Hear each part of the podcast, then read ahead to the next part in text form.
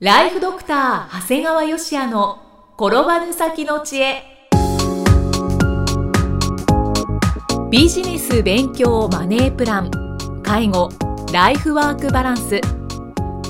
この番組では認知症専門医であり経営者でもある長谷川芳也が人生を10倍豊かにする知恵をお届けします。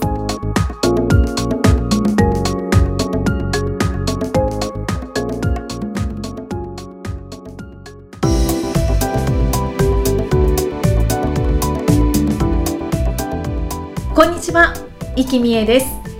ライフドクター長谷川芳也の転ばぬ先の知恵。今回は第9回目となります。長谷川先生今回もよろしくお願いします。お願いします。さあ今回はどんなお話でしょうか？そうですね。今回ははい。プロを使いこなすのも経営者の実力ですということですね。うんうんうん。プロを使いこなす。そうなんですよ。うん。まあ東京で多くの経営者の方とお話しする機会も増えまして、はい。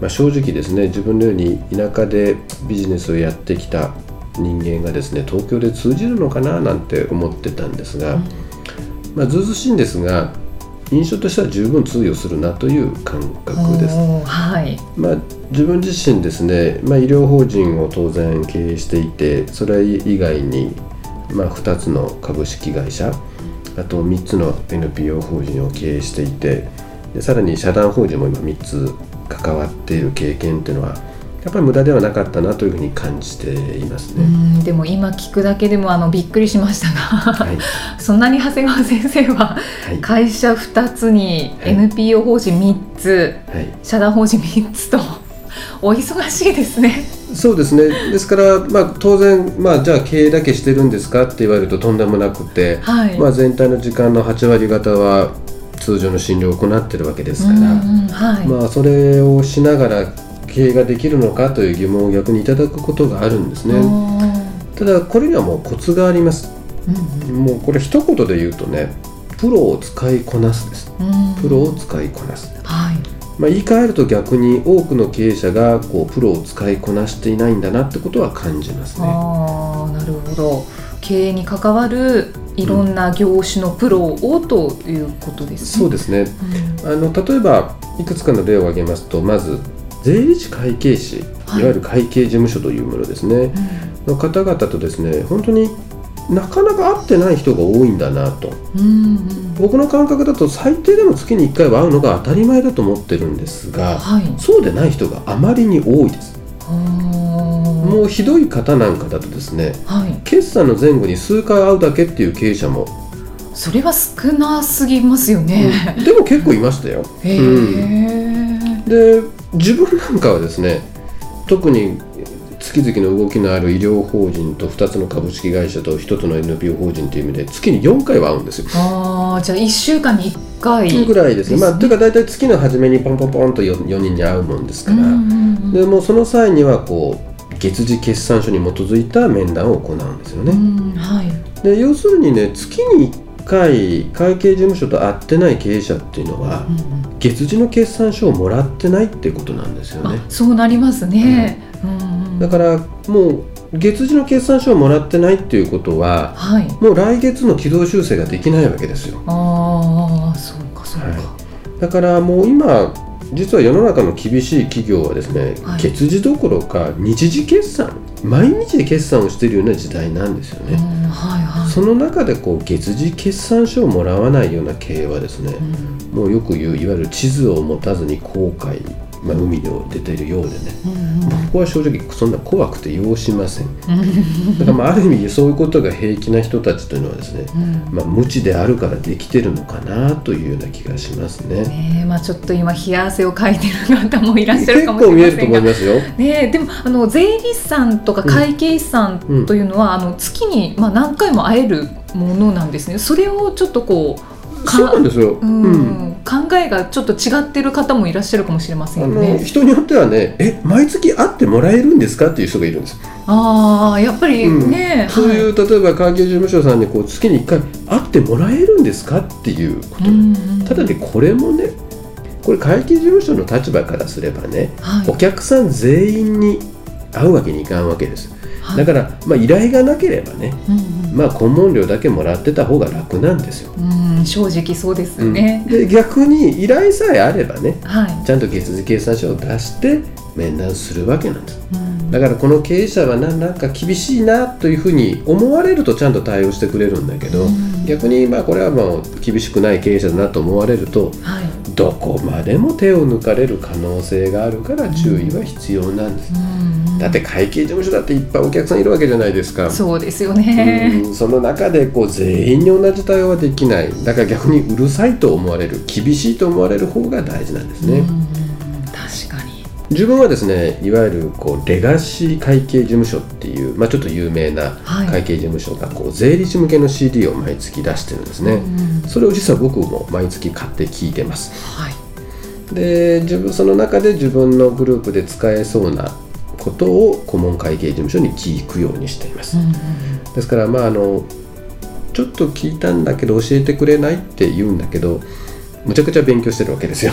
ちゃんと CD で、はい。だから会計事務所にとっては相当ストレスになるようですね、うん本当に手が抜けないなと。そうなんですだからもう例えば年1回の税制改正のこう情報なんかはね、もう正直言うとどこよりも早くレガシーの教材出てるもんですから、はい。まあ、その会計事務所にとってはちょっと迷惑かもしれないですね。んまあねそれはもう会計事務所にとってはよりもう勉強して長谷川先生に臨むしかないなとまあ、いう。でもそれはねやっぱり互いに切磋琢磨するということだと思います。だからまあうちのグループなんかはねいわゆる会社分割だとかグループ法人化っていうのを実現したんだけども、まあ、よく人からはね優秀な会計事務所さんが提案してくれたんですかって言われるんですけどそんなことはない。うん。全て当方からの依頼が元です。うん。やっぱりまあ全部は当然僕は分からないですからこれはもしかしたら使えるんじゃないかなっていうことで会計事務所さんに依頼をしてあこれはいけるよってことで実際実現したわけです。ただ元はやっぱり僕ら自分の勉強だったんですねだからやはり素人なりの勉強が必要になってきますね、うん勉強しているともうアイデアも生まれてくるということですね。だだからって言ってプロの力がいらないよじゃなくて自分たちはやはりプロではないわけですから、情報を得たらそれが使えないかどうかの最終的なアドバイスはやっぱり会計事務所にもらうということであります。でこの会計事務所の次に使いこなせてないなっていうのは社会保険労務士なんですね。うんはい。なんかみんな社会保険労務士っていうと給与計算だけと思って、んなんか会計事務所に一緒に頼んでるよなんていう人が見えてるね。うんだからそんななんで社会保険労務士が必要なのとなんか必要性すら感じてない方も結構いるんですねうんはいはい。ただ僕はね社会保険労務士はちゃんと給与計算じゃなくて顧問契約すべきだと思ってるんですねうん顧問契約。いわゆる顧問契約という意味というのはねはい。給与計算だけをしてもらうんじゃないですよっていうことなん他のこともしていただく。はい。いわゆるこの社会保険労務士っていうのは別に給与計算するだけが仕事じゃないんだよね。うん。でこれは先ほど顧問会計事務所と同じようにですねちゃんと毎月面談することが大事だと思います。うん。で例えば新規で、えー従業員を雇用する際のトラブルを防止する最近なんかだとこううつとかのねうん。起用歴がある人をどうやって対応すればいいかだとかうん。いわゆる最初の12ヶ月の使用期間の時に注意しなければいけないこと。あとは退社の際の注意ですね、うん。今だと退社の際にやっぱりその個人情報お客さんの情報をどういうふうに勝手に使ってもらったら困るわけですからそういう対応。もうとにかくお願いすることは僕の経験からすると山のようにあります。うん。もう言い換えるとね人を雇用する時および退社する時まあ、場合によってはこう解雇せざるを得ない時もこれ前例全て顧問労務士に一度連絡相談するという習慣をつける必要があると思います。もううちは実はそういうふうにしています。うんもうまあもちろんね人を雇ってるということであれば就労規則はいがないなんていうのはもう論外です。そうですね、うん。って言いながらないとこいっぱいありますよ。あいっぱいあるんですか、はい。でそうなんだ。はい、で逆にまああるよと言っても作りっぱなしで一度も修正してない。ああそういうところはありそうですね。だからうちですと、えー毎年実情に合わせて作り直しています。うん。作り直すか、まあ、修正をしています、はい。まあ、その他毎年雇用条件通知書を交付する必要もあります、うんまあうちのグループだと大体200名近い従業員がいるんですが、まあ、これも全員にやっています。うんはい。で、まあ、やるのは我々のスタッフがやるわけなんだけどこういうのをちゃんとこういう形でやりなさいと仕切ってくれるのも社会保険労務士なんですね、だから本当にうちは顧問で社会保険労務士さんがいていただくおかげでですね雇用や退社に伴うトラブルというのはほとんどないんですよね。あこれはもう逆に我々がそれだけの情報を得てるもんですから雇われる方々もここの会社はきちっとしてるなとうんだからいらんことをトラブルのもとになるようなことを言えないなとまず雰囲気が出てくるんだと思うんですね。うんはいうん、だから経営者自身がやっぱりすごく雇用労働条件に関してはすごい気にしてるってことがやっぱ伝わるからだと思うんですね。でまあそういった時に時々ねあのうちで使えるような有効な助成金なんか持ってきてくれるんですよ。これ使えますよというふうに。うんはい。例えば母子の方を雇用した時にはこの人は母子だからちょっと助成金出ますよとかっていうのがあるんですね。うんはい。でその少し持ってきてもらうとねもう顧問料なんて簡単にペイできちゃうんですよ。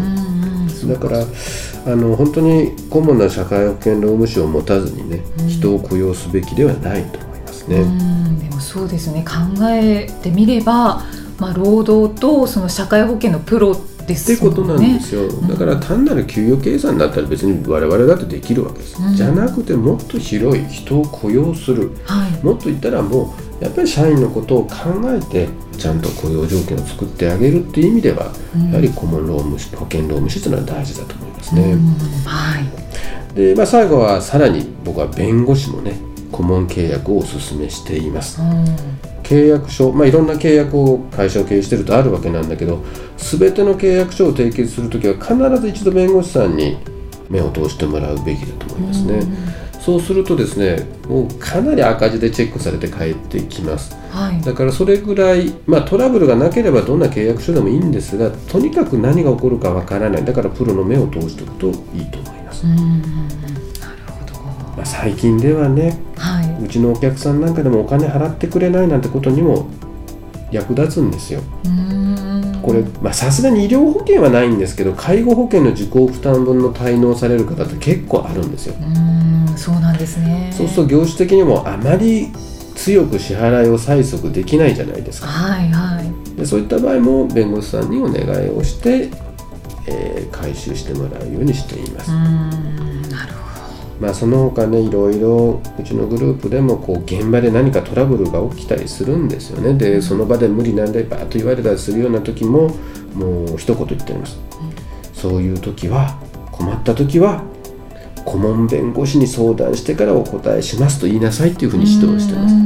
すその時にこう安易なねはい。解決策を言ってしまうとできないことを言ってしまうこともあるわけですから、もうその時に本当に顧問弁護士がいるかいないかってとっても大きいわけですから、うんそうですでねこれでの顧問料数万円っていうのはもう極めて価値は大きいと思っていますね、うんうんうんですからまあいろいろ今申し上げたように会計事務所。はい。社会保険労務士。弁護士。これらのプロを使いこなすことってのはとっても重要なんですよね、うんはい。で決してその費用を信じちゃいけないんですねででプロっていうのは必ず支払う以上の効果は必ず得ることができるんですよ。うんうん。こんなに払って損したなと思ったらそれは経営者自身のレベルが低いからなんだよね。そうか。だからプロを使いこなすことってのはこれ究極の投資ですからうんうんぜひ皆さんも有効な投資を行うことをお勧めします。プロを使いこなすですからね、はいやはり自分たちも勉強をしながらお付き合いしていくっていうことですね。うん、でも確かにその道のプロに任せた方が、まあ、スムーズに物事はもう進んでいくなっていうのは想像できますもんね。そうなんです。うんなるほどもうこう経営範囲があの確実に広がるんだなっていうことがよくわかりました、えー長谷川先生今回もありがとうございました。ありがとうございました。